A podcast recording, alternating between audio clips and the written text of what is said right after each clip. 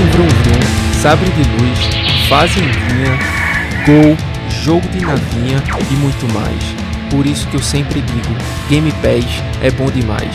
Eu sou o X, Cláudio França. Tudo bem por aí? Fala galera, aqui é o Quadrado, o Fernando. Este ano eu continuo igual a Sony, pessoal. O meu foco está em contar uma boa história. E aí, quer ouvir? Já soprei fita pra caramba, joguei muito com os bros, agora luto pra comprar um jogo da Nintendo. Tanto fã brasileiro e ainda a Nintendo faz jogos numa língua que eu não entendo.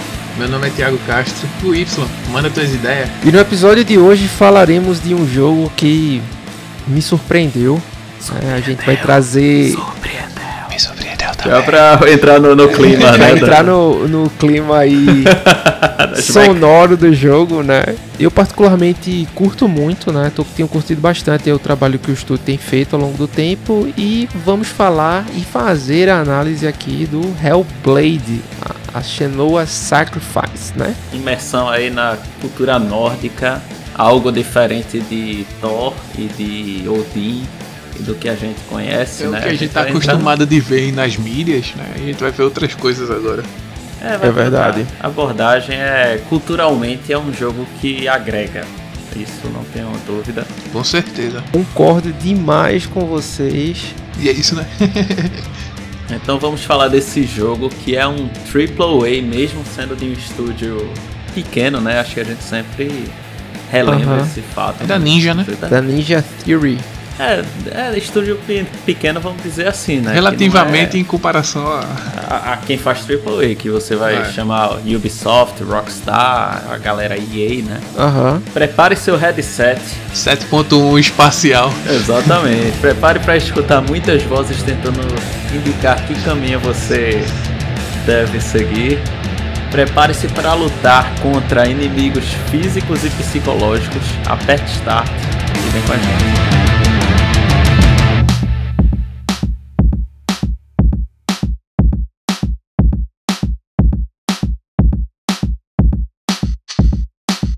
E seguimos para aquele bloco maravilhoso que todo mundo gosta. Mentira, só sou eu que gosto. Mas só Cara, eu lembrando. É bom, pô, é importante, né, trazer aquela, aquelas pautazinhas antes do, do assunto principal. É sempre bom que dá, deixa, dá uma alegrada no ambiente. Mas só lembrando, compartilhe, é de muito trabalho. E, né, muito trabalho. Se você juntar quantas horas eu fico na frente desse PC editando, meu Deus. Deus te abençoe, Enfim. cara.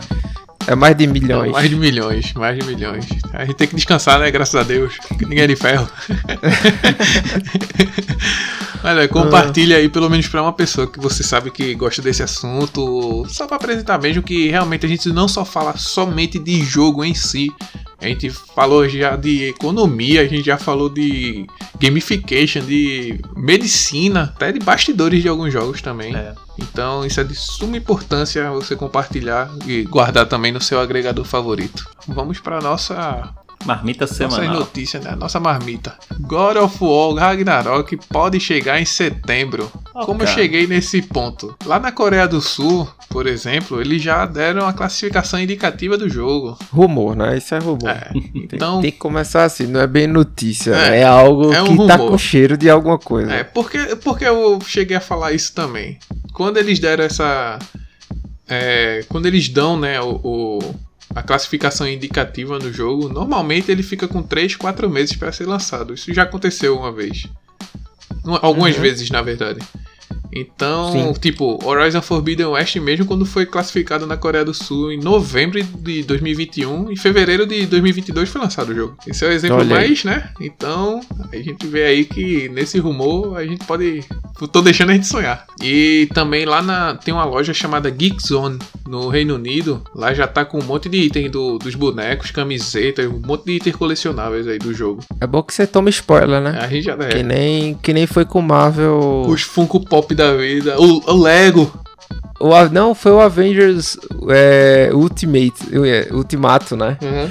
Que, tipo, a roupa dos caras, a roupa de viagem no tempo, saiu num boneco antes do filme sair, tá ligado? Então a galera já imaginava a suit que que os personagens iriam usar lá no jogo pra, no filme, né? É. Pra, pra viajar no tempo, já se criaram teorias e tudo mais. É isso aí. É isso aí. O produtor do jogo, né, o Cory Barlog, ele disse que o jogo tá sendo desenvolvido aí normalmente. Então o jogo vai ser lançado para PlayStation 5, PlayStation 4, com mais de 600 opções de acessibilidades. Esse é o God of War Ragnarok. Será, né? Já que o Thiago falou que a gente fala sobre notícias, vou falar sobre no, é, é, notícias de economia política e etc, né? Bitcoin aí cada vez caindo, isso me deixa tão feliz.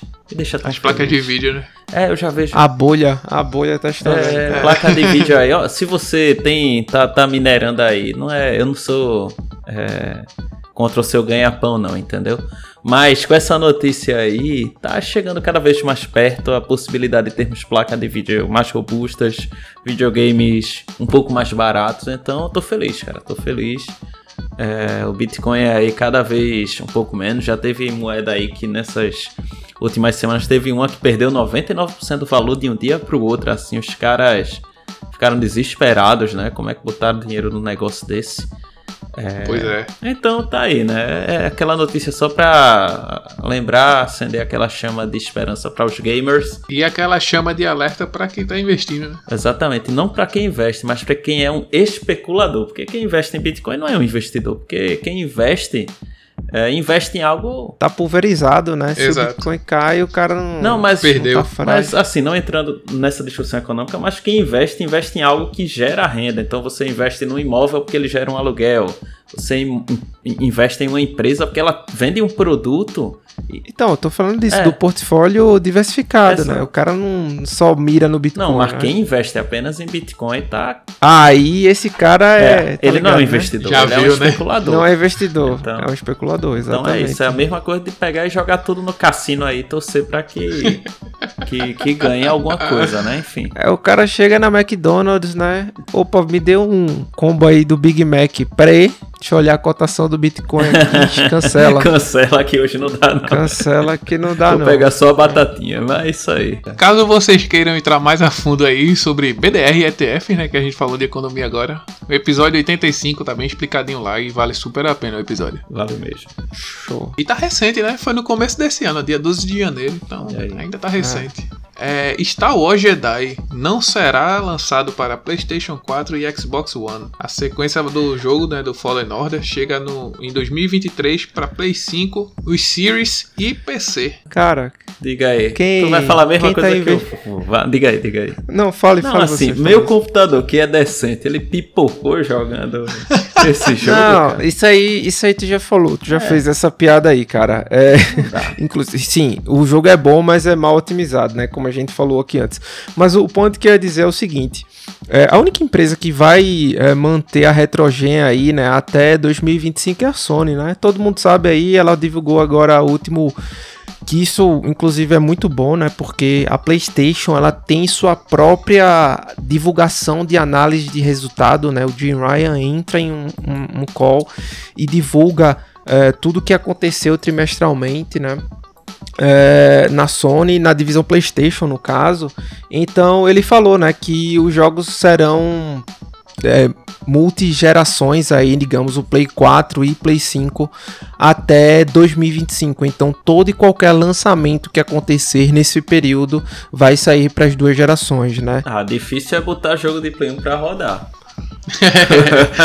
não, não, sem, sem esse tipo de polêmica, o que, é que vocês acham acerca porque isso foi gravado dois anos atrás pela gente. E eu falava, cara, esse, esse aí tá com cheiro de coisa errada aí da Sony. E, tipo, ela tá prezando por um estelionato aí. Uhum. Um estelionato publicitário. Nenhuma empresa vira pra outra. Não, esse jogo agora não é só de Play 5, não. Esse jogo vai ser de Play 4. Isso foi pensado, pô. Com certeza. Só que a Sony, no começo da é, da vida do Play 5, ela não falou isso. Ela não jogou limpo. Ah, isso é. Ela tá falando isso dois anos depois de lançado. Dois anos depois de lançado. E ainda vai ter mais três anos de vida útil do Play 4, cara. A gente sabe. Aí ela tá colocando culpa na guerra. Enfim, eu acho, eu acho não, tenho certeza. A gente viu que para mudar de Unreal 4 para 5 já não é trivial, quanto mais mudar de geração. Uhum. É. Tipo, fazer um jogo que tá indo pro Play 5, rodar no Play 4 nativamente, tipo, sem bug, com arquitetura completamente diferente. Então é algo que eles têm pensado há muito tempo, pô. Ou pelo menos Enfim. que são as decisões que esse conselho toma. Né? Então, é, essa, essa divulgação, essa, esse PDF, né? Eu vou colocar aí. No, na realidade, eu vou colocar o link lá se você quiser ver o Dream Ryan falando ou algum, algum tipo de coisa, né? E eles também vão in, in, é, investir nos serviços, né? Nos jogos chamados GAS, que são jogos gratuitos como serviço, né? Em detrimento, não em detrimento, assim, né? Que ele vai reduzir a participação é, de jogos first party, mas é assim, a Sony não tem um budget tão grande, né? Mas parece que ela vai dar um foco maior em jogos como serviço, né? À toa que ela fez a contratação, né? A aquisição de alguns estúdios aí que tem essa característica. Né? Perfeito. Então, para terminar essa parte do, do, Star Wars Jedi Survival, né, ele vai se passar cinco anos depois dos eventos do Fallen Order.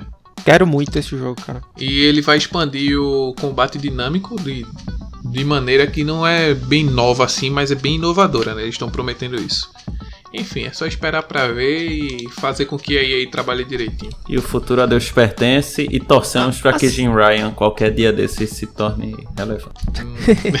eu, eu particularmente eu acho que o combate precisa ser refinado um pouco, não precisa ser aquelas coisas todas, uhum. tá ligado? Não é que seja o um combate ruim.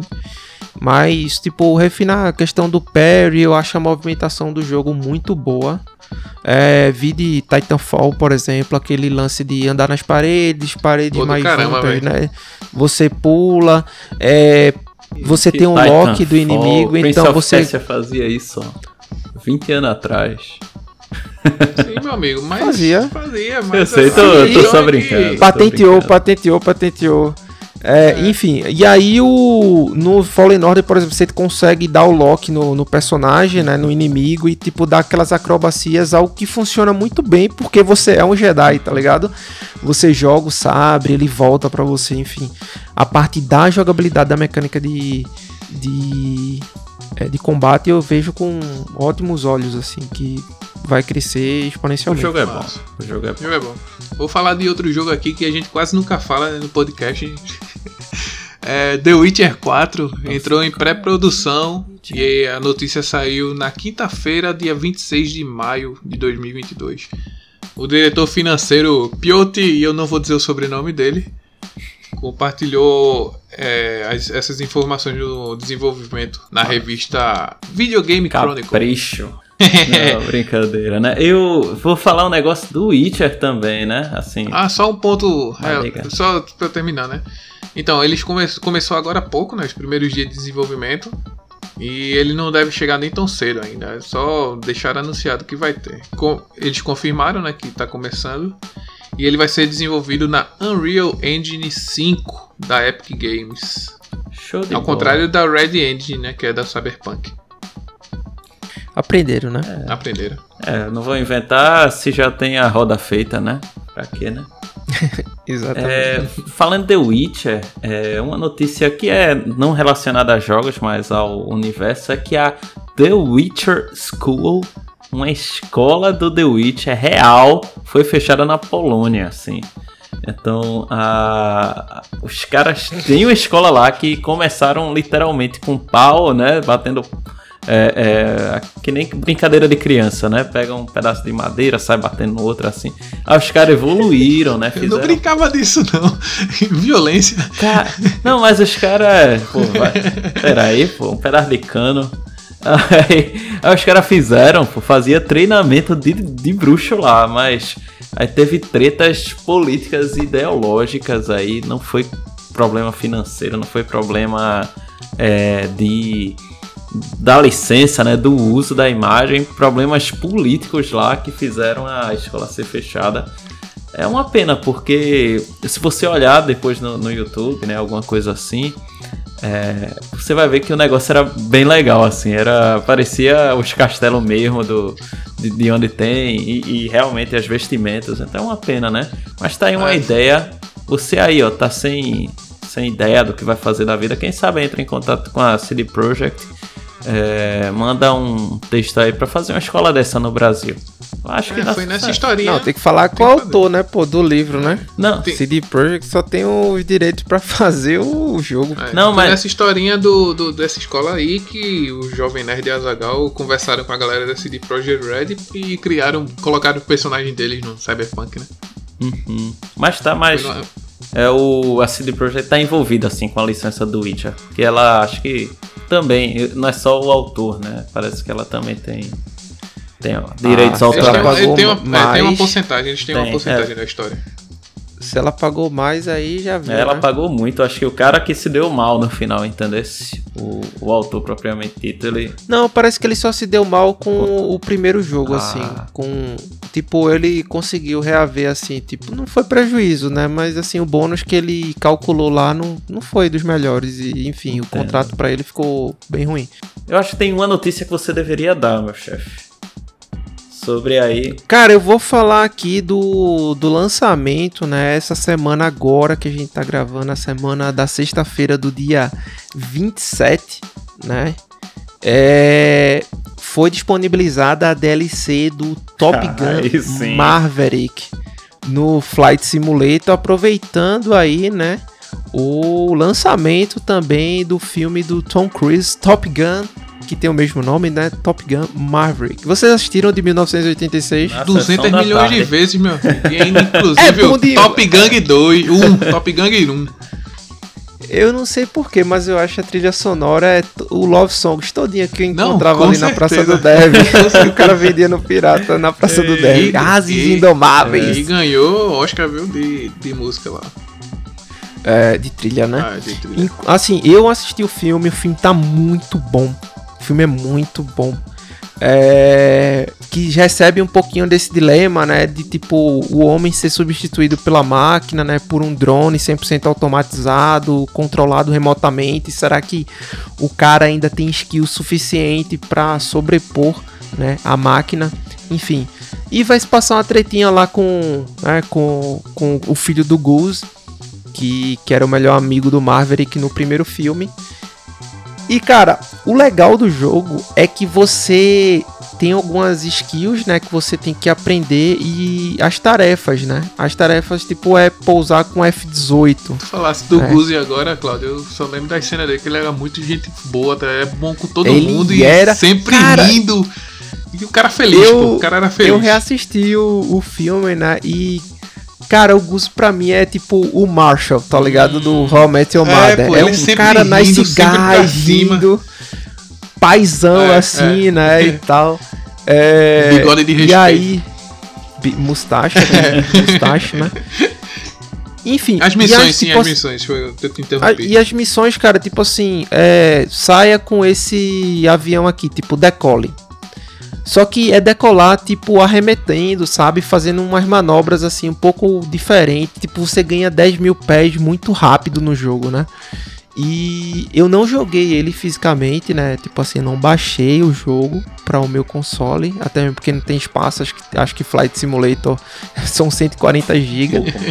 é, eu joguei ele via nuvem ele instala toda toda a DLC lá certinho, tipo via nuvem, vincula teu perfil e você consegue. Não tá com input lag quando eu joguei, tava safe assim para jogar. Então, se você tiver curioso assim, né, de ver como é pousar num, é, num navio assim, né, tipo aquela aquele pouso ancorado, né, que tem um gancho no caça e ele prende, né, no cabo de aço no navio disposto no navio, enfim, é, é bem legal e bem diferente. Tem a F-18A, tem a clássica e tem as bases militares que são utilizadas no filme. Então, tipo, tá bem completa. Só a DLC só não saiu antes porque tava esperando o filme ser lançado, né? Ele também recebeu, acho que foi um dos filmes mais adiados aí dos últimos anos. Acho que ele recebeu os dois ou três adiamentos aí por ano. Mas enfim, o filme saiu, sucesso e assistam. Assistam e joguem.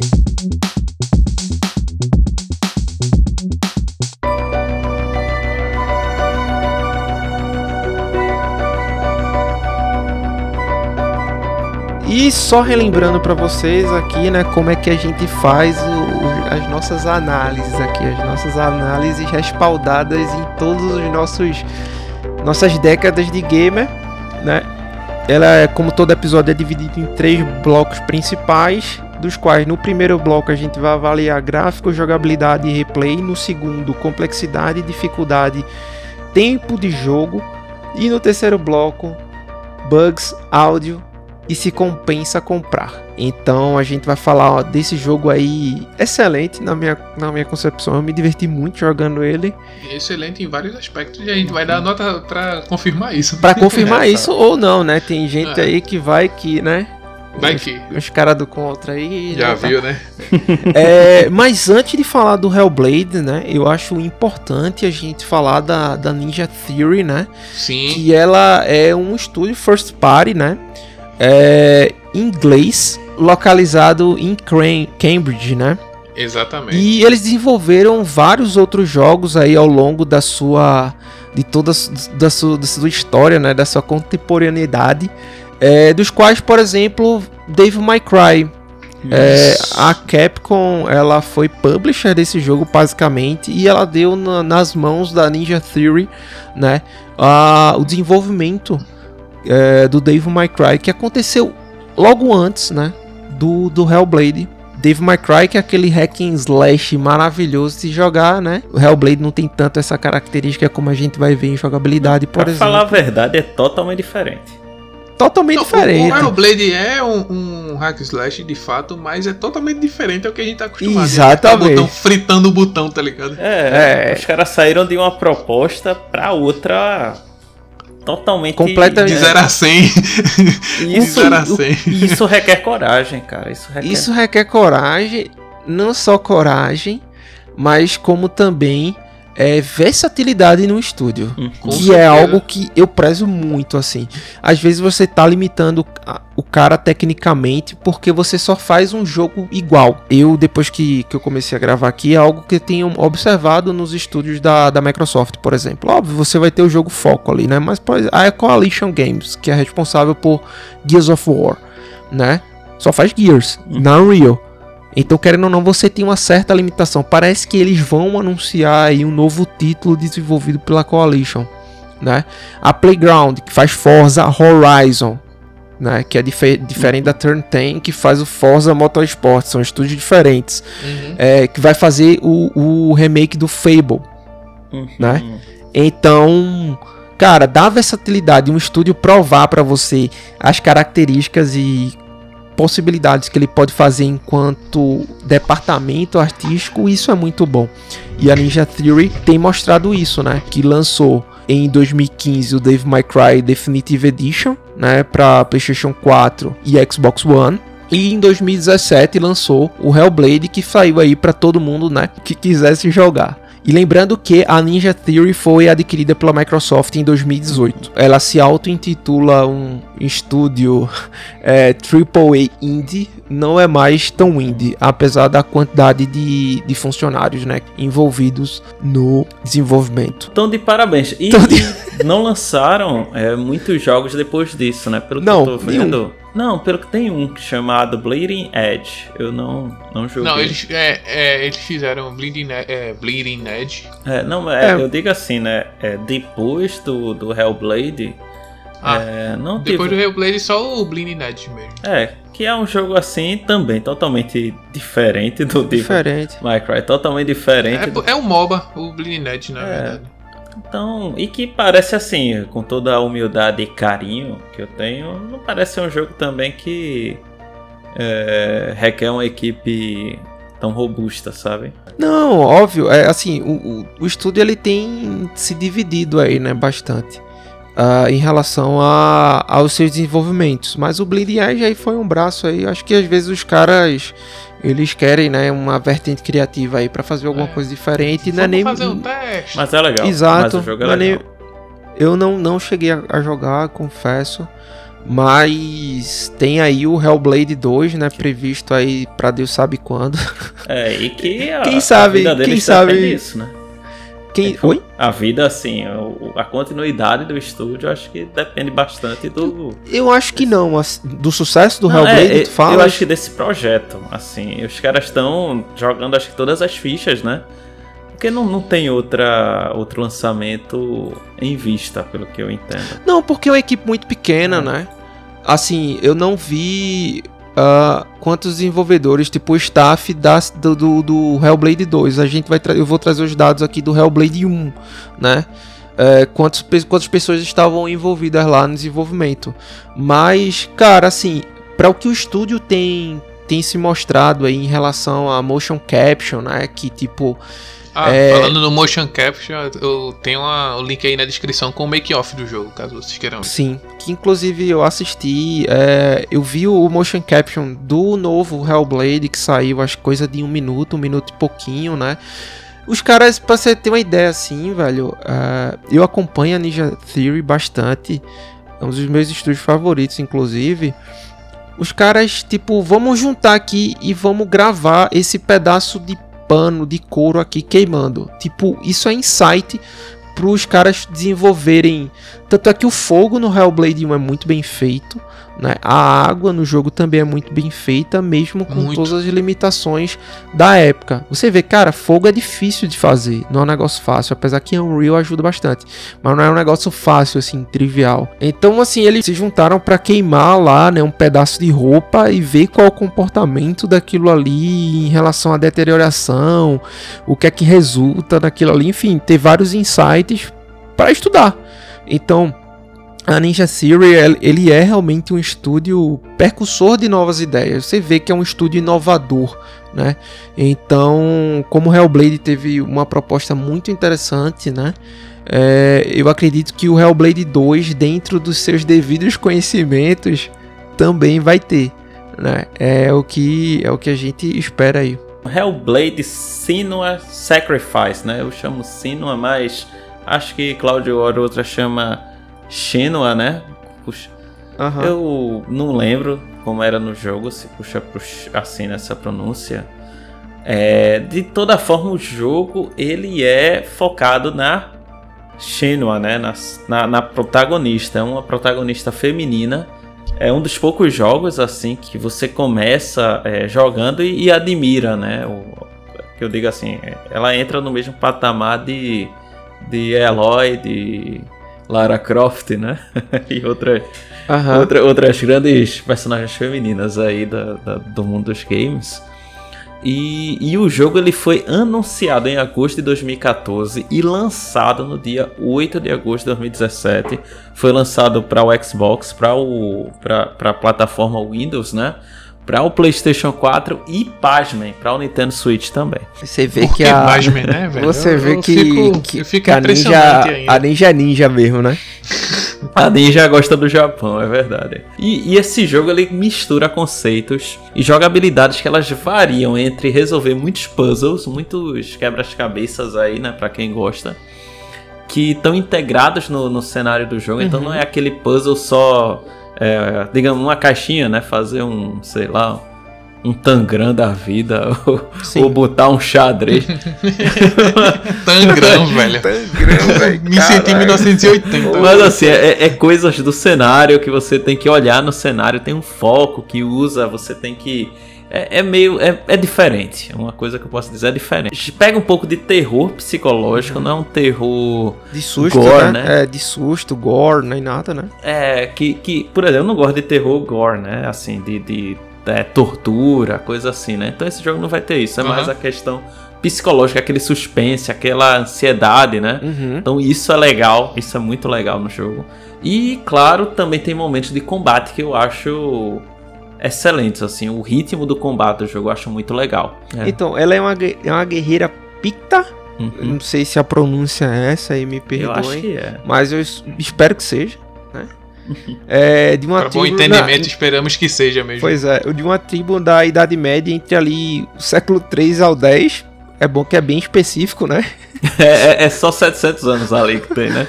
né? Que morava no norte no caso aqui no noroeste, né, da, da Escócia. É. e ela fica traumatizada um pouquinho depois de uma invasão, que é algo que você é contextualizado rapidamente no jogo, né? A história é baseada na mitologia nórdica com um toque celta. Isso foi um negócio que eu achei bacana, cara. Tipo essa mesclagem entre os dois panteões, sabe? Como se fosse, uhum. como se você tivesse no meio de uma de uma questão mesmo ali que você bebesse das duas fontes. Então é ela a todo momento ela tem muita da cultura celta nela, né, enquanto uhum. tribo, mas você vê a presença da, da questão nórdica, possível invasão viking ali, né, também uhum. ela ela fala, né? E ela foca aí na questão da viagem, né, que é, a Shinoa embarca, né, para o mundo de Helheim, né? Uhum. Que é pra focar. Cara, é, é, é muito legal, assim. É um amor, sabe? Muito puro aí entre ela e Dillion, né? Que é uma pessoa na qual ela acredita muito, assim. Ela, ele encorajou né, a Shenoa em diversos momentos da vida dela e ele se tornou o grande amor da vida dela, né? Sim. E a partir daí ela encontrará, né? Enfrentará seus traumas, né, seu passado e tudo aquilo que é, em determinado ponto faz ela duvidar da sua própria capacidade, né? Que é muito, muito legal. Em relação, assim, é, aos jogos que tem a mitolo mitologia nórdica e celta, né? A gente não é exposto, né? Essa, essa, esse universo que foi extremamente poderoso na Idade Média é, na, na inicio, no início da Idade Média, né? Que é exatamente esse período aí que, que Cláudio falou. Século 300 ao século 1000, né? Século, século não, né? O ano 300 ao ano 1000, século 3 ao século X. E, e é, acho muito interessante como é uma cultura que nos desperta uma. É, é, é algo interessante, é algo que, que desperta curiosidade. Quando Sim. Pô, teve o, um livro que Cláudio me deu aí, que foi o do Neil Gaiman, Mitologia Nossa, Nórdica. É bom assim. de, esse livro é bom demais, homem. Aí você começa a contar a história e ele começa a dizer, pô, pense que você tá ali, tipo... Ao redor fosse, de uma né? fogueira... É, ao redor de uma fogueira no século VIII ali, fazendo aquele inverno, né? O, uhum. Você com sua família e o, o patriarca ali começar a puxar essa história de como foi é, o desenrolar de, de, de tá ligado? Do, da criação do universo pela mitologia nórdica, você diz, caramba, é, era uma experiência. Que viagem é, é essa, velho? Não, era, é, a, a, a, a, cultura é uma viagem louca, assim, você vê assim, você, pô, os caras viajam muito mesmo. Mas que é um, um, momento especial, é. Sim. E assim, são, são poucos jogos. Eu, eu joguei já o Bad North, que é o Jotun Edition, que é voltado na, pra cultura nórdica. Eu acho que Cláudio jogou Yotun, né? Sim. Thiago tava falando dele também. O Assassin's Valhalla, né? Sim. Tiveram mais jogos assim, tirando esse God of War que foi. God of War Ragnarok que eu achei que tem. Sei não, lá. O primeiro, esse, esse God of ah, War. É o primeiro, do, né? é o 2018, Não, eu digo do né? Play 4, é. É que eu digo ah, primeiro. 2018. Sim. 2018. Uhum. Ele pega, né, muito da cultura e nórdica e pega bem, faz assim até mais do que a gente esperava que Sim. eles fossem fazer. Sim. E mas o primeiro contato que eu tive com a cultura celta certamente foi com aquela carta 1400 1200. Não, não acredito nessa piada não. Foi o Guerreiro Guardião Celta, é esse mesmo, cara. Praton. Sim, essa foi horrível. A não, primeira, cara, me esforcei, a primeira, cara. Me esforcei. Se for assim, a primeira vez que eu vi que eu tive contato com os Celtas foi no Age of Empires. então, que era bom até ganha. de jogar, cara, mas muito bom, mas aí muito dos Celtas. não tinha, cara, não tinha não, não tinha pareia não, cara. O negócio é, é Gosto tanto dos Celtas que eu tive até um carro. O negócio é Chinese com, com elefante e tudo mais, acabou. É, ali é Os apelação. indianos também é apelação. Só um, só um, um adendozinho aqui que não tem nada a ver com o episódio. Um dia a gente jogou online o, o Age of o Age, o Age, né? 4. Uhum. E Cláudio atacou uma cabra com o exército. Ei, esse, eu tenho isso salvo, cara. Foi. Acho que foi. Foram 10 tribuchês atacando uma cabra ao mesmo tempo, cara. Eu fui clicar pra andar. Meu irmão foi muito engraçado. Eu fiz, oxe, matasse o andarilho dos caras aquele. Não, foi rindo. Eu matei uma cabra, meu amigo. Poder de fogo nível mil ali. Adrenalina é grau máximo. Ei, foi engraçado. E, e, não é só na cultura, né? do, do Hellblade que, que nos chama a atenção. O desenvolvimento dele, e aí eu vou trazer algumas curiosidades para vocês, né, das quais a gente já falou ali naquele approach do sobre a Ninja Theory, mas focado especificamente no jogo, né? É, ele tinha o medo, né? O estúdio tinha o medo de não ter condições, apesar do custo de desenvolvimento e da proposta do jogo ser um, um indie AAA, como o próprio estudo classifica, eles não poderiam vender esse jogo a 60 dólares. Esse era um dos grandes medos do estúdio, né? Uhum. É, e o jogo foi desenvolvido em 3 anos, como o Fernando falou, e tinham 20 pessoas. Caramba, Gente, 20 pessoas, cara. 20 pessoas. 20 pessoas, né? Uhum. E o jogo saiu para PC, né, PlayStation 4, saiu para Xbox, saiu para todas as plataformas, mas aí é, eles fizeram até uns comparativos assim, tipo, poxa, um estúdio AAA aí tem mais de 200 pessoas, tipo a Ninja Theory tem 30, sabe? O Hellblade tem 20, sabe? Então assim, é, o, a, o pelotão, digamos assim, né, as pessoas que foram destacadas né, para esse jogo foi um grupo muito pequeno. Mas nisso não tirou a grandiosidade do jogo e a gente vai levar isso em consideração aqui nas nossas análises também. Irmão, é, é incrível, velho. Pô, tu fala isso. Pessoas, é. Pensar que tem muito mais do que isso para um vereador, vamos dizer assim. Pois é. E não faz nada. e diante de todo esse contexto, né, personagem feminino na cultura celta, com toque nórdico, clamando por salvar. Tipo, não é para salvar o cara, que fique claro. É para salvar a alma dele, né? Uhum. É a alma. É, Senua embarca numa, numa viagem aí, né? Tenebrosa, literalmente tenebrosa. Então lá, né? Vamos, vamos para as notas, vamos entrar de fato a nossa análise depois dessa introdução excelente feita pelos senhores. Então vamos lá falar de gráficos, né? Então, gráficos realmente surpreendentes. Uhum. Lembrando, o jogo é 2017, né? Isso. Então, Você jogou isso. onde, Thiago? Qual era a sua configuração? É, eu acho, eu acho, né? eu acho importante falar isso, porque como a gente é um podcast plural, né? cada um normalmente joga em uma plataforma diferente, falar é, o gráfico e a experiência com o jogo é muito impactada diante do nível de performance que você tem no seu computador console, né? Você é, jogou. Eu joguei no PC, a primeira, a primeira vez que eu joguei foi no PC, ainda eu tinha meu i5. Tá. Uhum. E agora no, no esse meu Razer 5. A placa de vídeo ainda mantém a mesma de sempre que eu jogo ainda. A 950, né? É, com a, os seus 2 GB aí de transferência. Tu, tu, usou a integrada ou tu usou a, essa 950 mesmo? A, a, eu usei a 950. Eu não tô usando a integrada não. Tá bom. É, mas é porque eu só tô com 16 de RAM aí eu tô usando a placa. Certo tô vendo aqui na Steam que eles consideram como requisito mínimo. E tá aí um, um i5 de terceira geração. E era o meu, é. o i5, o, o 3330. É isso aí. Pronto, olha aí. Exatamente. É, é assim, eles sugerem como mínimo, né? Uhum. 8 GB de RAM, que eu acho que aí seria um DDR3 nessa época. Isso, né? sim, uhum, sim. Isso. É uma GTX 770, mas com 2 GB. Na 660 ainda joga. Com é, 2 GB mas... transferência. É, de boa deu-lhe isso, né? E 30 GB de RAM para jogar no mínimo, né? Mas então, a tua é tá 950, Thiago? Não, então. Dá, pô, passa. É, a tua passa. 950 tá acima, se né? Tua, tá acima. Exatamente. Tá acima. E acho que eles rodaram um benchmark no computador de Thiago, inclusive. Bem provável. Vocês viram como fica a Fórmula 1 no, no meu no, Sim. No PC. A Horizon Forza também. Horizon, é.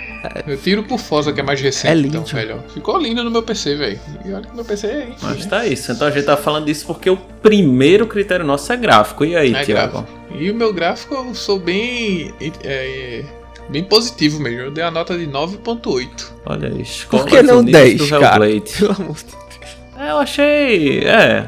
É porque eu tenho uma lógica que é assim, tipo, até 9 é meio que linear. Acima eu não dei disso... 10 por um simples motivo. Eu não joguei topado, mas assim, pela minha experiência, 9.8. Poxa, é, é ponto 2, cara, pra jogar 4K, é. 120 Hz. é, joguei a 60. Esse Tiagão é perdi, mu perdi muita coisa, perdi muita coisa nesse E você, Nando? E você, Nando? Cara, eu, eu, sou, eu coloquei o um 9,5, eu joguei com o meu computador, acho que é a versão anterior dele. É, que agora tá, tá toda RGB zijada. É RGB gizada, né? Tá todo. É. Ganhou aí da... três frames aí. É, agora tá com um watercooler, essas frescuras todas.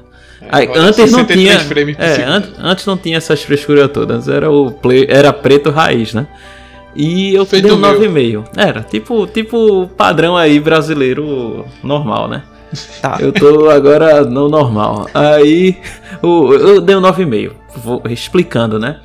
Porque o, o gráfico nesse jogo depende da sua placa de vídeo. Então, se você tem uma placa de vídeo boa, é, o, obviamente vai ser melhor o, o gráfico, né? Então, eu acho que eles conseguiram entregar um gráfico muito bom para o que a pessoa tem. Então é uhum. é por isso que eu dei um 9,5. Não é só pelo fato de ter um gráfico bom, mas é pelo que eles entregaram com o que a pessoa tem. Então eu achei Sim. Que a, a qualidade, quando eu olhava o cenário, quando eu olhava a, todo, todo desenvolver assim, né, do, da, da, da, da roupa, do, do, da, assim, pedras, árvores, a casa, eu ficava sempre surpreso com a qualidade que, que estava presente ali, sabe? Sim. E você, meu chefe? Cara, então, eu joguei é, esse jogo no PC na época. Eu comprei ele na Steam. Uh, não tava com o Game Pass ainda instalado né, no meu computador, nem nada. É, e foi 2017, né? É. Caramba, foi tão. Tu comprou no início mesmo. Não, foi? eu acho que eu comprei na promoção do final do ano, sabe? Ou na metade Aquele de 2018. Summer é. Uhum. Na, na Winter Sale de 2018 aí. Pois é. Ou na Summer, que é a metade. Então. Deixa. Pronto, eu comprei. É isso mesmo, eu comprei no dia 28 de janeiro de 2018. Ah, foi realmente no início do ano aí. É. Winter Sale, né? É, exatamente. Então, eu joguei numa. Eu acho que eu tinha o 16 GB de RAM com a Radeon 560, 570X que era uma placa bem antiga já, acho que eu tinha ela desde 2013, mas o jogo rodou, performou muito bem, tá? Performou muito bem.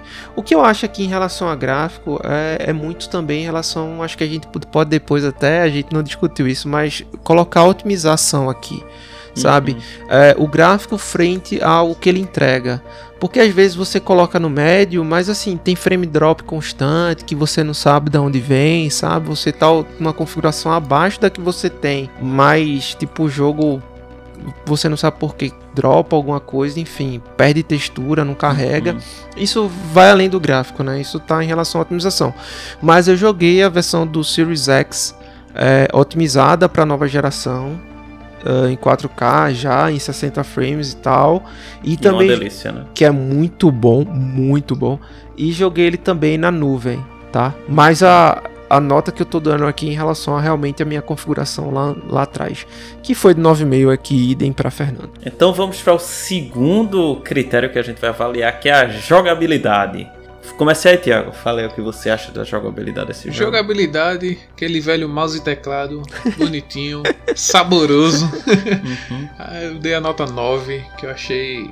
É uma nota excelente para mim. 9 tá. Coloquei uma nota um pouco partida, assim, 8.75, cara. É, eu, eu não consegui chegar em 9 porque eu não gostei do ritmo do jogo, assim. É, a jogabilidade é, é ok. Eu joguei com controle de PlayStation 4 que funcionou perfeitamente.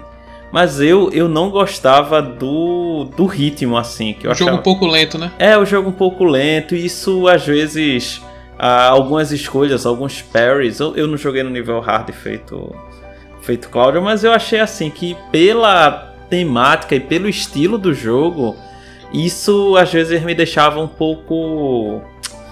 Como posso dizer, assim... Acho que entediado, ou meio chateado, assim. Achei que podia é, dinamizar eu que fosse um, Devil May Cry da vida. Um... Não, ou, ou tipo. Eu um vou dizer. Não, tipo o, o, Star Wars, esse. Sim. Esse último, mas, entende? Mas ele é... é frenético, pô. Não, mas ele é mais dinâmico. Eu achava mais assim. Mais cadenciado do que Mais dizer. cadenciado, porque era muito lento. Eu não sei se era porque realmente era questão de, de. E não tinha frame drop no início. Nem nada assim, não, tá ligado? Não, mas é, esse, como o Claudio falou, esse jogo é bem otimizado, pô. É, e, mas assim, eu acho que começa muito lenta a forma como ela anda. Ela não, não corre assim propriamente dito, né? Não. Então, assim, não. é só uma, uma questão de, de para mim não chegou um 9, mas foi próximo do 9, então 8.75. Cara, diante de todas essas críticas aí, você ter um 8.75 aí, eu acho até alto, né, diante de todos os problemas que você encontrou. Eu particularmente, eu gosto da eu gosto desse senso de no HUD, sabe? De você uhum. não tem nada na HUD uhum. do jogo, ser uma HUD sim, limpa. Sim, sim. A OLED agradece, né? Você tem uma Graças a Deus. Você, você tem uma HUD sem nada. Isso é muito bom, né? E realmente, Fernando falou assim, ela não corre, né? Ela não dá o sprint. Ela dá aquele trotezinho maroto né, para preservar a estamina. Uh, com relação à jogabilidade, como eu joguei em 2018, foi um pouquinho depois, isso também influencia muito, sabe? Porque às vezes você joga alguma coisa que meio que sobrepõe a outra e termina que sua experiência é impactada pelo que você jogou anteriormente, sabe? Uh, e eu gostei, certo? Eu gostei, acho que a jogabilidade para mim não é o grande ponto aí, o grande problema do jogo eu fico igual a Thiago aqui, nota 9.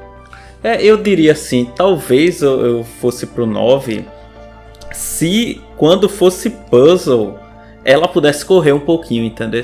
Fazer eu mais rápido, que... né? É, porque eu achava que o puzzle se arrastava muito a questão do tempo, Por porque qual... ela não podia correr. Tá. Então ela, eu tinha que ir de um lugar para o outro para resolver o puzzle muito lentamente e não tinha combate, não tinha nada que é, justificasse assim essa aquele negócio que você anda um minuto de um lado pro outro, mas podia ir um pouquinho mais rápido, sabe? Entendi. Então é só por causa disso, só por causa disso. Joga no emulador aí, bota vezes vezes dois, aí é. o negócio aí e o replay, replay, replay. para quem tá chegando agora é a vontade de você rejogar aquele jogo. Por exemplo, eu com Elden Ring, que é zero, né? então, Fernando, qual é só aí o seu replay pro jogo? Cara, eu dou nota 6. É, eu não jogaria de novo, mas recomendo que joguem uma vez, pelo menos. Então, se a pessoa for muito, muito fã da cultura nórdica e, e desse tema, eu acho que ela pode jogar novamente, assim. Mas para quem não é tão assim, quem, quem só uma experiência casual, Uhum. É, jogar uma vez é suficiente e é isso aí. E a experiência vai... sonista aí. É, a experiência sonista de filme e, e, acho que se adequa mesmo. Se você gosta daquele filmezinho, ó, esse jogo ajuda um pouco. Se você jogar no, no modo easy aí, acho que vai de boa. É, minha, minha nota eu repito a de Fernando, mas com outra, outros argumentos no caso. Eu acho que não ele é o que trouxe de velocidade, da lentidão do jogo para jogabilidade para Fernando. Eu trago essa característica pro fator tá. replay. Apesar que eu tô jogando de novo agora. Né? Contraditório Mas, assim, você, né, meu jovem? é, eu acho, assim, eu acho no, o replay para mim eu levei em consideração isso. Eu achei o jogo lento em alguns aspectos. Então, como eu, ultimamente eu tô muito casual ou sendo direto muito em alguns jogos, querendo mais é, direto ao ponto, então eu levei isso em consideração pro fator replay. Apesar que eu tô jogando de novo, mas assim, dá pra passar de ano 6.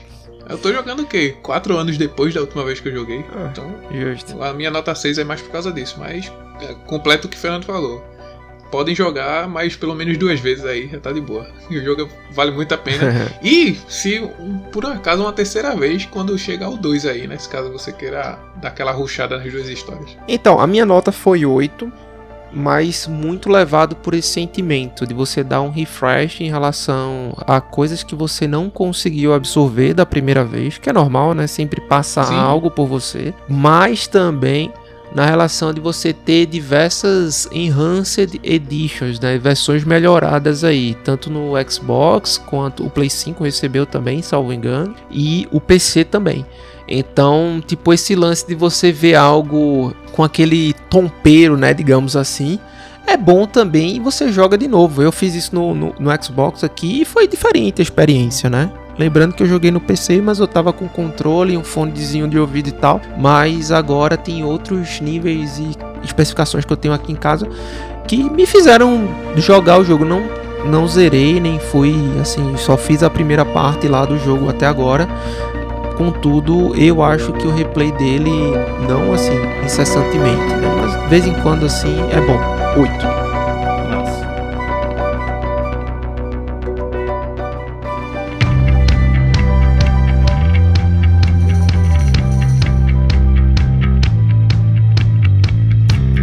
Então, continuando a nossa avaliação, é, vamos lá, o fator que nós vamos avaliar é, nesse bloco são né, os fatores complexidade, dificuldade e tempo de jogo. Então, vamos começar por complexidade, que é, Cláudio, explica aí, né, o que é e, e fala aí sua nota aí. Primeiro assim, complexidade é, não é apenas se o jogo é difícil ou não. Complexidade aqui na nossa raiz de avaliação é se os puzzles e os desafios impostos no jogo são aderentes à história do mesmo. Tipo, se fazem sentido, se são até agradáveis de fazer, tá? Então, basicamente é isso. Minha nota não foi das melhores, foi 7, mas por quê, né? Uhum. Eu percebo que só há um tipo de puzzle no jogo. E é ele aquele... se torna repetitivo é. demais. Repetitivo demais. E não é que ele seja confuso, até eles tentam tipo promover confusões, né? Tem olha que você tem que olhar lá e encaixar para montar as runas. Mas cara, assim, é só um tipo. Eu sei que foi um estúdio pequeno e tal, mas enfim, poderiam ter pensado em alguma outra coisa que também não fosse onerar demais as horas do pessoal e deixar o jogo só com um puzzle eu achei, pô, desnecessário, né? Então aqui o 7. Deixei a nota 8,5, assim. Eu entendo que é só um puzzle, mas eu não achei vamos dizer, desagradável. Pra falar a verdade, eu achei o puzzle a primeira vez pra, pra entender e resolver, quando se torna assim realmente na Vera, não era tão simples assim. Não é. Engraçado que quando eu fiz a primeira vez eu fiz sem querer. não, é, é a pessoa tem que pensar um pouco, é. se dedicar, a pessoa meio que é, empaca, né? Mas ah, eu, eu gostei da criatividade de usar as runas lá, Sim, né? Isso é inegável, né? Não, é, foi isso aí que deixou a minha nota igual a tua, filho. É. Essa criatividade deles puxarem as runas, que inclusive as runas ficam na capa do jogo. Uhum. tá lá um bocado. E eu gostei e assim, também porque eles, pelo menos, quando você faz alguns puzzles, dá um desafio de você correr, fugir de alguma coisa, tá ligado? Então eu acho que isso aí deixou minha nota um pouco mais alta, porque além do puzzle, não deixa tão repetido quanto. Assim, é repetitivo, é. Só tem ele. Mas ele sempre pode dar um desafio após o, o, o, o puzzle resolvido. Então acho que foi por isso que deixou minha nota igual a tua, assim, de 8,5. Ah, massa, massa. Eu acho que se, se o jogo fosse mais longo, aí ficaria realmente enjoativo, né? Eu acho que foi uhum. no limite ali. É aquele sal que não foi demais. Foi. Foi. Tá salgado, mas não tá muito, assim. Tá, tá bom. Escaldou a Shark uma vez só. É, então assim, passou, passou, passou pela conta. pra quem não sabe o que é Shark aqui no Nordeste, né? A carne seca. É verdade. Bom demais. Saudades, né, Cláudio? Aham. Uhum. E vamos para a dificuldade aqui. Tiago, o que, é que você achou aí com a sua nota? E diga-me. Assim, eu já joguei jogos mais difíceis. Eu acho que eu deixei a complexidade pegar um pouco do puzzle e tal, mas a parte da dificuldade eu levei mais pro para a batalha em si, junto com a jogabilidade. Minha jogabilidade foi 9, só para relembrar a nota. Isso me fez, na dificuldade que eu joguei no médio. No, na primeira vez eu joguei no médio, agora eu tô jogando no difícil. Então eu deixei a, a, dificuldade no 7, porque eu acho que eu já tô mais maceteado no, no modo de batalha do jogo. Então é, eu achei um pouco. É dificultoso, sim, mas tipo, se for numa escala de difícil e muito difícil, ele é um jogo difícil. Né? Então, nota 7. Dá pra passar é, de ano. Eu, eu vou pular aqui já falar que eu coloquei um 9 eu acho que o jogo é difícil na medida certa para quem joga no nível é, normal. No normal, no normal sim. que eu joguei. Sim, acho que. Então, é, se você Concordo. for jogar, né, pela primeira vez esse jogo aí, o normal ele vai oferecer uma experiência desafiadora. Desafiadora o suficiente para você ah. se sentir recompensado. Exato. Então, eu concordo 100%. É, é isso. Então, isso para mim é o que dá o sentido de você jogar o jogo e se sentir é, bem, né? Porque não adianta você também jogar um jogo que é muito fácil e, e, e ganhar, você não vai se sentir. É, vai, não vai se ter a recompensa. Se também o jogo se for muito, muito difícil e você só ficar perdendo, você vai se sentir um lixo, né? Então é. não vai. Eu digo assim, não vai se sentir bem. Porque, pô, não tô sabendo nem o que é que tá acontecendo na história, porque eu tô preso aqui, perdendo a hora toda. Então, na medida certa, aí nota 9. Eu também vou de 9. Eu acho que o jogo ele é bem proposto, de acordo com as dificuldades que você coloca lá. Uh, para quem não sabe, né, existe uma gangrena que está tomando aí, começa pela mão direita, salvo engano, uhum. da Xenoa. E ele vai consumindo você à medida de vezes que você pede continue. E se esse vírus, essa gangrena, esse, essa maldição é, consumir mais, tipo passar do braço pelo ombro ali, você perde o seu game, você tem que recomeçar de novo, você não vai Tudo pedir certo. mais continue. Isso me deixou bem motivado para jogar o jogo, dá aquele que de dificuldade. Eu também achei muito bom o nível de complexidade dos inimigos, cada um tem um jeito bem diferente, bem característico, né? Em relação a, a tem os inimigos do stealth, né? Que ele some, aparece, tem, enfim. Mas a parte do combate, o que o, que o jogo lhe oferece, né? Tipo, em relação a ataque forte, ataque fraco. Isso deixou tão bem construído a ponto de quando você pega as mecânicas né, de defesa, de corrida, de enfim, de tudo, é, fica fluido. Né? O jogo fica completamente fluido. Então, o meu 9 é daí. Perfeito. Tempo de jogo. Relembrando pra galera que não é o fato de ser longo ou curto, mas é a aderência né, que você teve naquele ao longo do jogo foi útil, né? Efetivamente que contribuiu com a sua experiência. Dando um exemplo simples, se você joga um jogo de 10 horas, mas só 5 você achou relevante, então a nota seria 5. Porque 5 horas você meio que perdeu, né? E se for de cutscene aí? Ah, cutscene vale a pena, cara. Porque é filme, né? Você tá ali comendo a pipoquinha, dá pra se distrair, né? De boa, tomar um suquinho e tal. Como diria minha avó, hora da onça beber água.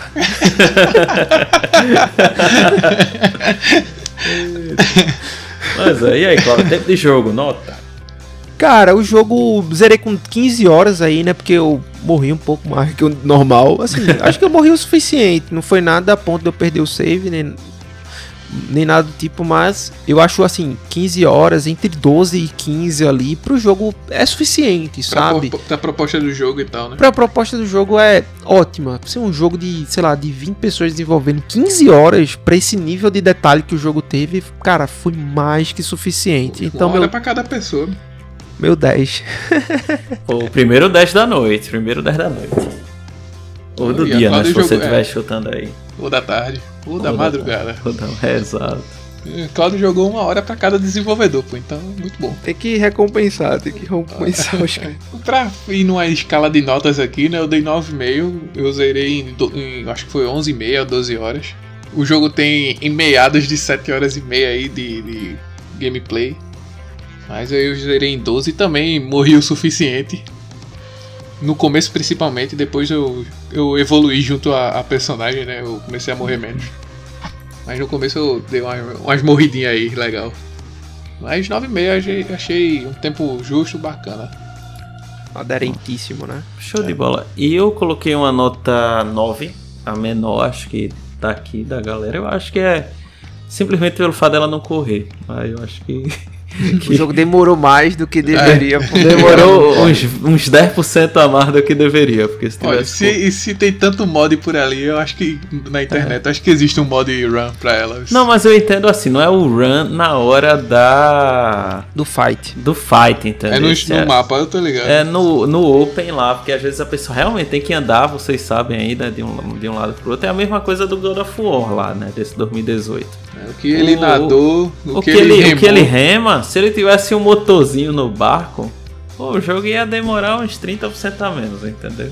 É mais ou menos por aí. Então Porque não colocaram uns cutscenes na hora, né? Ele mas, mas, pelo menos tem umas conversas, ele conta umas histórias, sabe? Isso é interessante. Cutscene, pô. Ele, não, ele, ele começa, aí, aí começa. Tinha uma vez um rei que cuidava do seu filho, ele foi. não prestou atenção, fez alguma coisa e morreu. Aí, Atreus, e qual a moral da história? Ele morreu. Tipo, coisa assim, aí o cara bota pra rir só pela zoeira que os caras botaram. É, o simulador de pai triste, pô. tá ligado? Desempregado lá, barbudo. Eu ainda não, ainda não, não acredito que os caras tiraram de Hack and Slash deixaram aqui. Mas vamos pra próxima, que é o jogo é Hellblade. É. Que é Hack and Slash.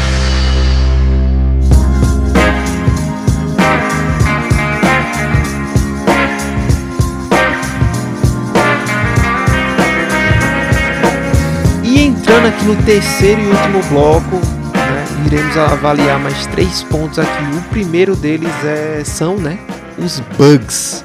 Né, o que você encontra aí de coisas indesejáveis que afetam a sua experiência.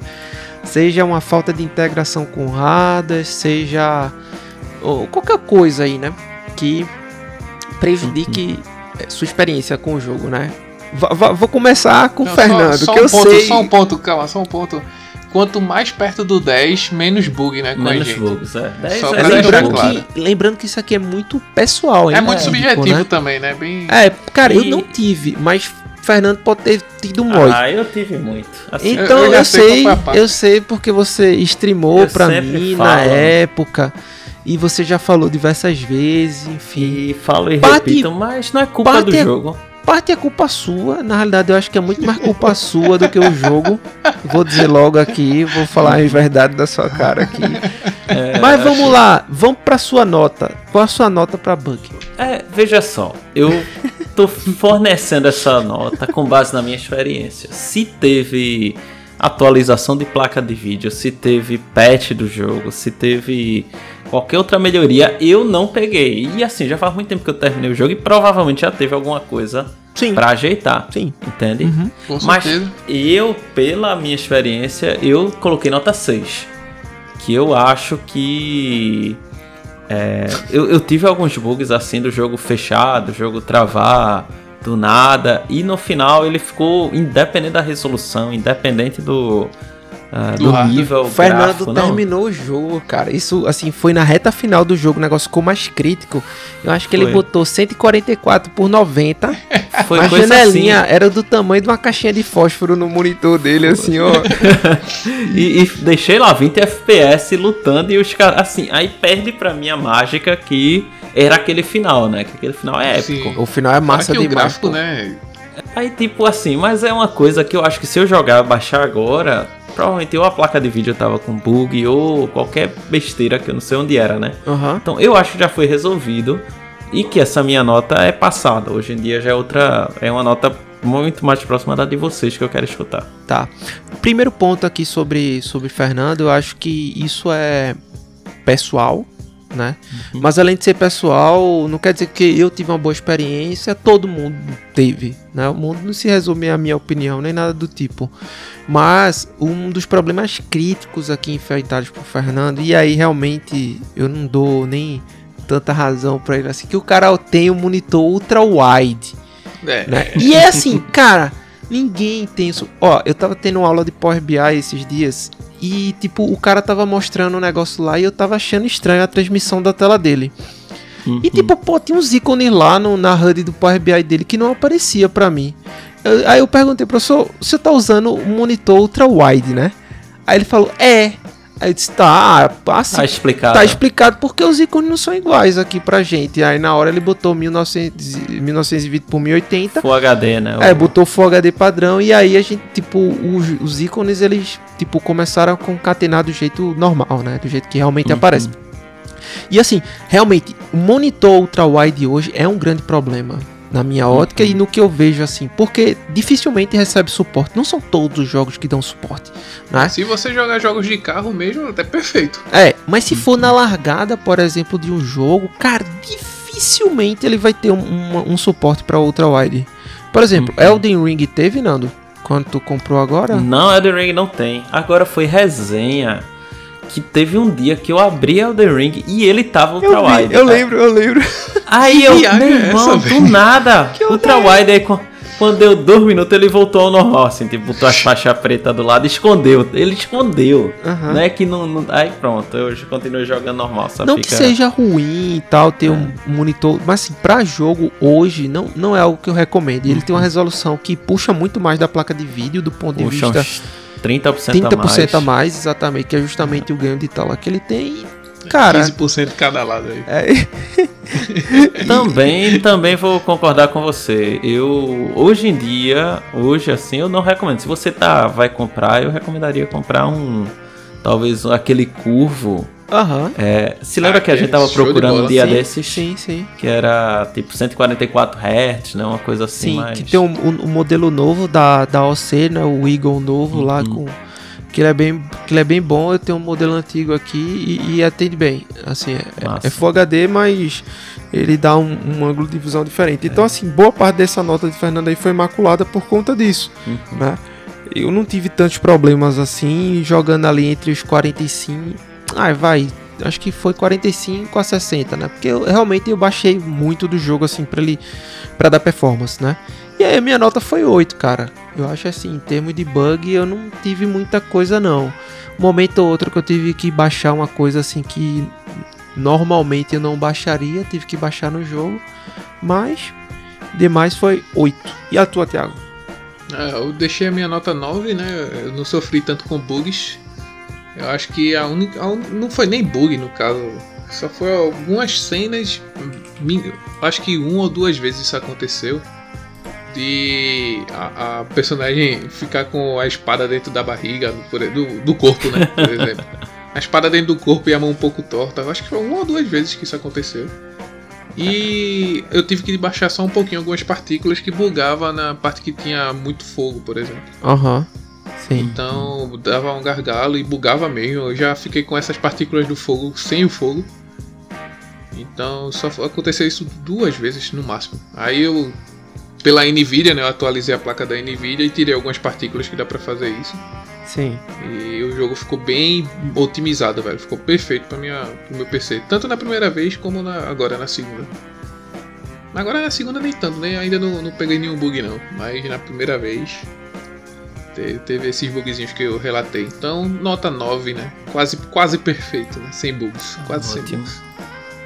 E vamos para a melhor parte que eu acho que a gente entrou no consenso extremo, velho. Poucos, poucos consensos temos aqui, mas hoje eu tive. é verdade. É, que é que é o áudio do jogo, né? Que a galera no lembrando, tem link do making off, fica super interessante você após escutar a gente assistir o, o making off que tá na descrição. No YouTube, 10 minutinhos ou 12, eu não lembro. Eles mostram todo o procedimento de captura de imagem, de como a, a atriz fazia as cenas no estúdio e tal, e a captura do áudio, né? Sim. Uhum que eles usaram até aqueles é, a, a, os microfones 3D. Quando eles faziam as falas e as risadas, eles ficavam longe do microfone, ia para perto, sussurrava, gritava de longe. Então, cara, foi um trabalho é, extremamente bem feito, velho. É. Lembrando que a música é composta por Andy Laplegua. Eu não sei se é Hansi Laplegua. eu não sei se a, a, a o sobrenome lá é Laplega mesmo, Laplega, enfim. Ele já trabalhou com a Ninja Theory no Devil May Cry, né? A trilha sonora do Devil May Cry. É de casa, é de casa. É. Ela é de uma banda norueguesa aí, o Combi Christ. Né? Então, caso você queira escutar também, é uma boa banda. E, e, cara, Thiago, vou além do que você falou aí, e eu, sem dúvida alguma, esse 10 aqui, ele tá diluído, né, entre outras notas que foram impactadas, a experiência foi impactada pelo áudio do jogo. Sim, né? usar o fone de ouvido é, é perfeito, velho. Assim, Hell... O headset, né, no caso. O, é, o, o Hellblade né, não, não foi um jogo que eu consegui jogar muitas horas seguidas. Uh, por quê? Foi o que o Thiago falou. Você tem questões de. O jogo não tem HUD, né? Como eu falei anteriormente. E normal e você e é um, um jogo de terror psicológico onde ela tem um, um, viés assim esquizofrênico, né? Inclusive teve uma equipe multidisciplinar que participou junto com a Ninja Theory para fomentar insights nesse nível né, de complexidade acerca de como seria a cabeça de uma pessoa que realmente ela é perturbada por outras vozes ou por experiências pregressas ou espíritos aqui, né? Então, o tempo todo a gente sussurrou aqui ao longo do podcast, né? Mas o tempo todo a Xenu ela tá recebendo esses inputs. Ah, você tá no caminho errado, né? E tipo duas vozes conversando. Nossa, como ela é burra. Olha o que ela tá fazendo. E não é. sei o que. Idiota. E você vai sendo tipo cara, vão amassando ela durante todo o jogo, cara, impressionante. E quando você é, conclui um puzzle, alguma coisa assim, né? Parece que ela, tipo, as vozes, oh, não acredito que ela conseguiu fazer isso, né? E tipo assim, meio que você vai irritando essas vozes, esses. É, enfim, todo esse esse arcabouço aí que, é, que o jogo desenrola para você. E na época, né, eu não usava o Dolby Atmos. E o som espacial aí. O som espacial vai para Marte agora, né, meu parceiro? Ah, então. É. Agora serão duas vozes, agora são as sete, né? Não, eu acho, eu acho que tinha umas quatro vozes diferentes. Uhum. Falando frases o tempo inteiro, né? Mas. Enfim, eu. O áudio é incrível, cara. O áudio desse jogo é um negócio assim. Não só a trilha sonora, mas a ambientação e tudo que acontece, tipo fogo estralando, sabe? É. Sim. Cara, o barulho do remo na. Você vê que é um negócio próximo. O áudio 3D do jogo é impecável. Não isso. sei se o próximo vai sair com alguma sincronia com o Dub Atmos, né? Porque tem que ter as linhas de código para o engenheiro de áudio vincular isso ao programa, né? Não sei, mas cara, se vier igual ao que foi o primeiro já é incrível, já, tá já é incrível. Então para mim nota 10. Perfeito, eu sigo o relator. Vai ficar nessa mesmo. Não, assim, é, é um dos poucos jogos que me fez tirar o, o, o headset aí. Não, o headset pra jogar de. É, com 7.1, né? Então não é, normalmente não tenho esse costume. Normalmente eu jogo no. No, no volume do, da TV mesmo, né? No analógico. É, no monitor ele tem o o alto-falante, né? Então normalmente eu jogo em alto-falante, mas esse jogo me fez tirar o, a poeira aí do, do headset pra, que é muito bom, né? inclusive. Né? É muito bom. Muito é bom o Pulse mesmo. Elite, né? Esse mesmo. Muito agora bom. tá, tá reformado. Reformei ele.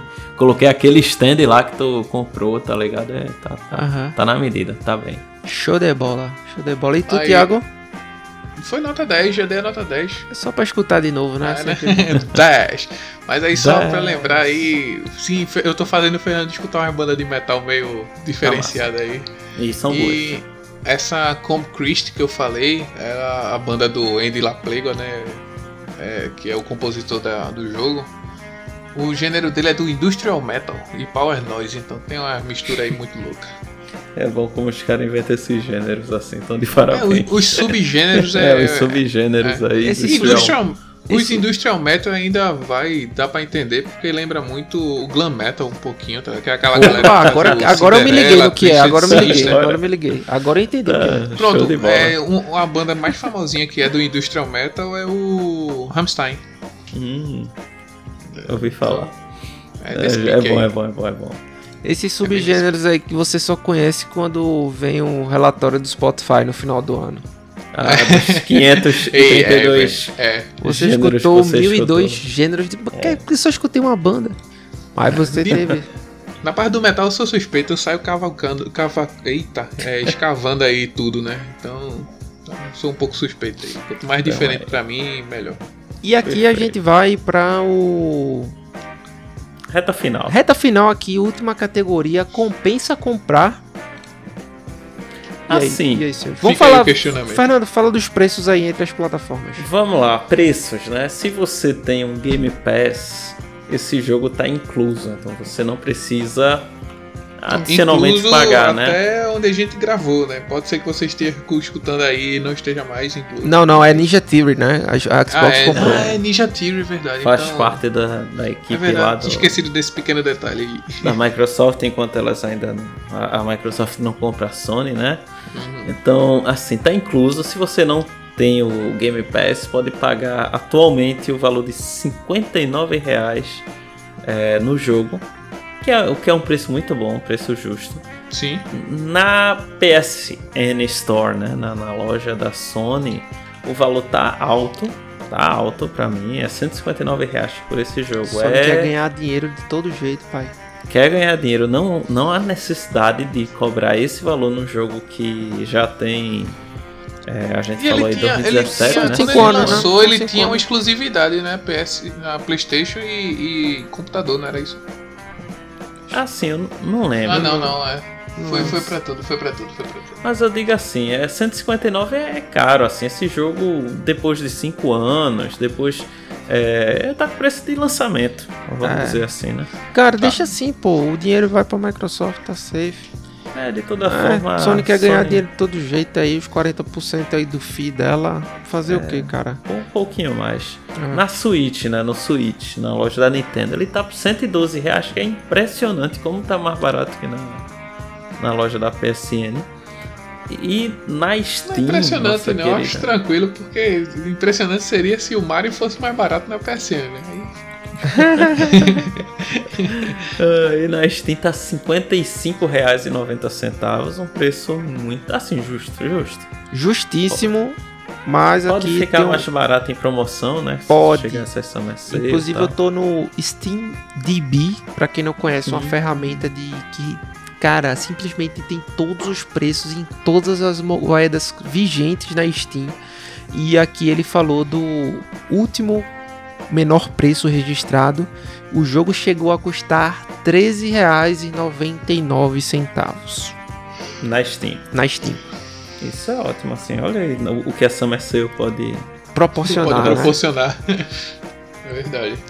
Uh, é um jogo incluso, difícil até falar, mas pelo preço que saiu, né, pelo preço que foi divulgado, que foram os 30 dólares, ele não saiu pelo um preço cheio de AAA. Para mim isso já é aderente para você até dar uma chance de comprar esse jogo no lançamento. Né? Supondo que, vamos dizer, que no preço de lançamento desse jogo foi 160 reais, como está na Sony hoje. Já vale muito a pena se for lançamento. Muito Com a pena. Certeza. Sai 60 reais na Steam, cara. Um jogo desse no Day One. Tá. Pelo é amor de Deus, cara. Então, tá aderência do estúdio, o estúdio chuto, entrega pouca mídia e muito desenvolvimento, 10. Eu não fui tão Otimista benevolente assim. na nota. É. Coloquei um 8,5, não por problemas do jogo, do estúdio ou do preço, mas pelo público-alvo para qual esse jogo é destinado, entende? Se você gosta de um realmente assim quer conhecer a cultura nórdica, essa parte da cultura celta, esse jogo tem um viés psicológico assim que ele é muito forte. Então, para algumas pessoas não é o não é o público alvo, entende? É, é, e por isso eu botei um 8,5 assim, considerando todos esses esses detalhes, o que 8,5 é um, uma boa nota e que eu digo assim, recomendo. Se você é dessa vibe, você quer um suspense, você quer um jogo que tem alguns puzzles, algum combate e conhecer a cultura nórdica, pode ir. Hellblade é um ótimo jogo. Eu dou a nota 9,5, pego um pouco de consideração de, de Fernando aí, o que ele falou, de curiosidade, né, se você é curioso. Eu não dei 10 porque eu joguei, eu joguei no PC e tal, mas eu levei em consideração a plataforma que eu defendo aqui, né, que é a Switch. 112 reais, né? Assim, pra Switch tá um preço Tá um pouco salgado, né? Escaldou uma ah, vez tá só. Tá de graça, tá de graça. 112 sem promo, né? Sem promo. É. Ah, é, sem promo nem nada, tá 112. Às vezes você pega uma promoção na Switch, não dos licenciados, né? Lógico. Mas a Switch você pega os, os de outros estúdios e tal. Achei um, um preço bacana pro que o jogo oferece, apesar de ser um jogo de 2017. Mas pelo gráfico, pelo tudo que a gente falou aqui, acho que é um preço até. Não chega a ser tão justo, mas chega, chega a ser acessível. Dividir duas vezes está tudo certo. Então, agora pode, né? É, não podia, não. Agora pode. Levando isso em consideração também. Então, 9,5 para a plataforma Switch. Se fosse Steam ou Game Pass, seria uma, uma nota 10 aí, sem sombra de dúvida. Então, diante de todas essas notas aí apresentadas ao longo de todo esse programa, chegamos aqui à média, não é média ponderada, todos os casters têm peso igual aqui. Fazer a piada de novo, exceto na vida real. Mas dando notas aqui, o peso olha, é igual. Olha que eu tô achando até que pode ser, assim, pelo menos eu e Thiago, né? Já Thiago eu tô com 94 quilos. Ah, então tô um pouquinho menos. Mas é porque eu ia dizer, porque o Thiago tem 2 metros, né? E eu com 1,70 a, a lateralidade faz que o peso seja igual. A longitude e latitude da gente é diferente.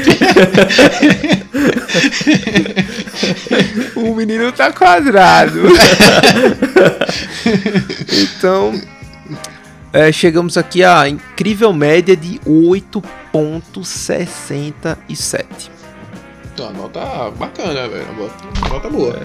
Um dia desse a gente tem que fazer o ranking aí pra pegar as notas Não, vamos fazer é... isso colocar no nosso site, pô. Notas de. Fica até nem... ideia, Então, assim, se você. Vamos. Assim, lembrando que ela teve normalmente 9, 9,5, 5 estrelas, 4,5 em muitos lugares. Então a gente acho que foi até um pouco mais exigente aqui pontos. e exigente. E foi indicado, né? Vamos lá, é, tu quer falar, é 2017. Tá. Ele tá. Ele foi. É, foi indicado para melhor narrativa. Certo. Ele ganhou design de áudio. Ele venceu. Sim, se não ganhasse aí ia ser a maior marmelada do mundo. Ah, é. é verdade. Quero nem ver os concorrentes aqui, mas. Não, eu quer que eu diga? Eu posso diga dizer aí. aqui. É Legend of Zelda, The Breath of the Wild. Eita, caiu nesse ano, né? Pesado. É, Super pesado. Mario Odyssey também, mas pesado. áudio, né? Assim, mais áudio, né? Não, tá. É... de peso aí. Olha só, Resident 7 uhum. e o Destiny 2. Então. É, não, não tinha como não. Tinha, não. esse aí tá até fácil. É. Ela ganhou melhor atuação da atriz, né? Ela... Sim, maravilhosa. Ah, perfeito, velho. Ela ganhou de Eloy, por exemplo. Eloy foi. Que Eloy não, na fila assim... do pão, pô, pelo amor de Deus. ganhou Eloy... das duas meninas de Uncharted. Eloy completamente. Eloy, Eloy. Oxi. Senua cheia de, de malemolência facial, pô. É, é, é, ganhou um impacto. Games for Impact, né? Ela foi a vencedora, concorreu, por exemplo, com Life is Strange. Porque tem, tem um viés é, psicológico do jogo, né? Do, do, Sim. Que ele toca na questão da esquizofrenia e nesse, nesse ouvir vozes. O jogo, inclusive, é, recomenda né, procurar auxílio médico e tal. E, enfim, fala da, da equipe multidisciplinar logo no início, é bem legal. Exato. Agora, por incrível que pareça, perdeu o melhor jogo indie. Se o Claudio acertar, ganha um ponto aí. Qual, quais são os indicados aí? Ah, cara, se eu disser, tu vai acertar. Mas diga aí. Vamos lá. What Remains of Edith Finch. Muito bom esse Pyre, jogo, tá no, Game, tá no Game Pass. Tá no Game Pass. O Pyre Fire, Super Giant Games, Night in the Woods, certo. Infinite Falls e Cuphead. É. Adivinha, né? É. Adivinha, Aí... já falei tudo. Lembrando que a gente falou sobre Game of the Year de 2015 ao 2020. Hum, né? no episódio, episódio 13. No dia 8 do 7 de 2020. Então faz um tempinho hein, que a gente falou. É, e o mas... do ano 2021 a gente fez até live, não foi? Foi uma live com o Yuri. Foi, exatamente. Tá uhum. no nosso canal aí na Twitch. Pode ir buscar. Perfeito. Então a gente não ia re recomendar aqui um jogo que não seja bom, né? Pra gente uhum. esse jogo passa. É, passa esse fácil. É, cara, Cuphead assim também é um ponto muito fora da curva, né? Exato, exato. O, o jogo foi todo feito à mão também, né? Apesar de ser um jogo muito mais nichado, né? Do que o, do que o próprio é, Hellblade, eu diria. Eu acho que cada um tem seus nichos, assim. Mas bem, foi um jogo. Foi feito por dois caras, né? É. Chicrinha e Caneco. É, que, que, conta a história dele. Não sei se eu já falei aqui, mas sim, sim. Don't Gamble with the Devil é justamente não negocie sua alma com o diabo, porque os caras abdicaram a vida deles inteira para desenvolver esse projeto, entendeu? E ah. venderam aí a sua alma para as Big King Corps aí pra para fazer sucesso. Aí deu super certo, né? Série na Netflix e tudo mais. Mas não foi indicado ao game do ano, ao jogo do ano, ou foi? Não tava, se eu não me engano. Mas e... se fosse indicado já seria aquele gás aí que não pode faltar, extra, né? né? É aquele gás extra. Mas fica aqui, jogão. Se você tá sem coisa na lineup aí, vem o próximo jogo aí do Hellblade aí, provavelmente o ano que vem aí, quem sabe. E é isso, né? Só para relembrar aí, o Horizon Zero Dawn também tava como jogo do ano aí, né? Todo Essa ano, né? Hora, Esse né? ano vai estar tá também, provavelmente, ah, contra é. quem? Elden Ring, né? É. Ah, o jogo, o jogo tava, tava fácil, tava fácil aí pra ele. É porque a Sony não olha calendário, né? A Sony e a Nintendo não olham o calendário, então tá safe.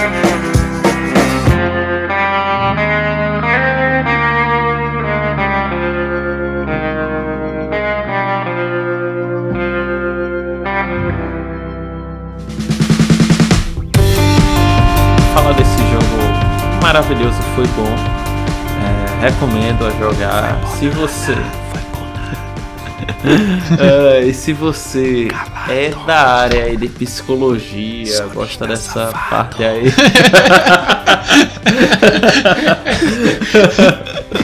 uh, e se você é dessa área psicológica, é que você tem que jogar mesmo aí. Você vai se identificar muito ou não, né? Sim. Então, um grande abraço aí, até a próxima. E é isso, gente. Joguem. O jogo é incrível. É muito, muito bom. bom. Game Pass é bom demais. Umas vozes aqui me falando sobre a, as virtudes do Game Pass, enfim. Muito obrigado por chegarem até aqui é e até a próxima. Teraflops é enganação. e é isso, galera. é, pode falar aí uma voz na minha mente aí que Nintendo Switch nunca será 4K. Ah, cara, isso aí já Isso aí já é verdade. De mão, já entregamos de mão isso é aí. Desleal, é desleal. Agradeço vocês aí que está escutando a gente até agora, que, que curte o nosso trabalho. Mais uma vez, agradeço isso. E espero que essa nota que a gente deu não leve tanto pro pessoal. Se você tem uma nota que, que acha mais é, adequada a você, pode contar pra gente lá no Instagram. Pô. A gente tá braços abertos lá pra, pra lhe responder e conversar também. Fica aí o nosso episódio maravilhoso de hoje. Um grande abraço. Tenha um bom dia.